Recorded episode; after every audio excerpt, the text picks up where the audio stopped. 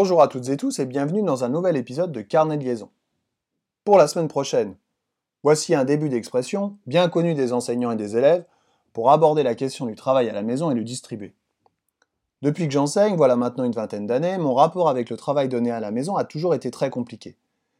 Je n'ai jamais été très à l'aise avec l'idée pour plusieurs raisons. La première est que je ne suis jamais vraiment sûr de la personne qui a réalisé ce travail. L'élève Le grand frère Un parent Un prof à domicile Internet La seconde raison est une conséquence de la première. Les élèves ne sont pas tous égaux devant les devoirs à la maison, et donner du travail hors la classe peut contribuer à accroître les inégalités.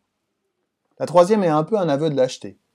Car quand on donne du travail à la maison, il faut pouvoir le vérifier en classe la séance suivante. Et du coup, se battre avec les élèves qui n'ont pas cherché, ceux qui ont soi-disant cherché mais pas réussi. Faut tout vérifier, éventuellement sanctionner instaurer un système de croix, des mots dans le carnet, des heures de code, développer des trésors d'ingéniosité pour essayer que les élèves fassent le boulot et ne vous racontent pas d'histoire. Que d'énergie et de temps perdu à vérifier en début de séance. Et pendant ce temps-là, on n'avance pas, on n'enseigne pas. Évidemment, je ne vous parle même pas des DM, ces fameux devoirs maison évalués par notre chiffré, pour lesquels un élève fait et 10 recopie. Une vraie punition que s'inflige l'enseignant. Bref. Ceci étant, il y a bien une autre possibilité. Faire comme les trois petits singes. Je ne dis rien, je ne vois rien, je n'entends rien. Mais c'est un jeu dangereux, car donner du travail et ne pas vérifier qu'il a été fait, surtout quand on se déplace dans les rangs comme moi, peut faire perdre toute crédibilité à l'enseignant, et la construction de l'autorité éducative passe aussi par là. Mais ce n'est pas tout. Au moment de la correction alors, comment faire? On corrige de manière magistrale? Les élèves restent passifs? On se donne à leur bonne conscience, mais c'est tout. Quoi dire quand on voit les élèves écrire la correction in extenso sur une page vierge?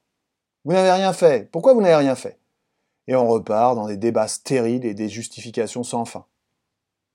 Pourquoi finalement réaliser une correction en classe d'exercices qui ont été soit correctement réalisés par les meilleurs élèves ou les plus aidés, et donc ça sert à rien, soit non faits par les élèves les plus en difficulté, et ça sert à rien non plus. Ça n'a pas de sens.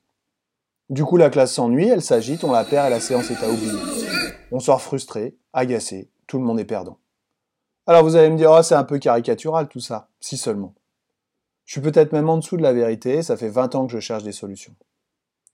Alors celle que j'ai trouvée jusqu'à il y a peu, bah, c'est de plus donner de travail à la maison. Ah bah bravo, il est beau le prof. Certes. Mais quand il n'y a aucune solution efficace, il vaut mieux changer d'idée. Ce n'est pas satisfaisant, mais c'est la solution la moins pénible pour tout le monde.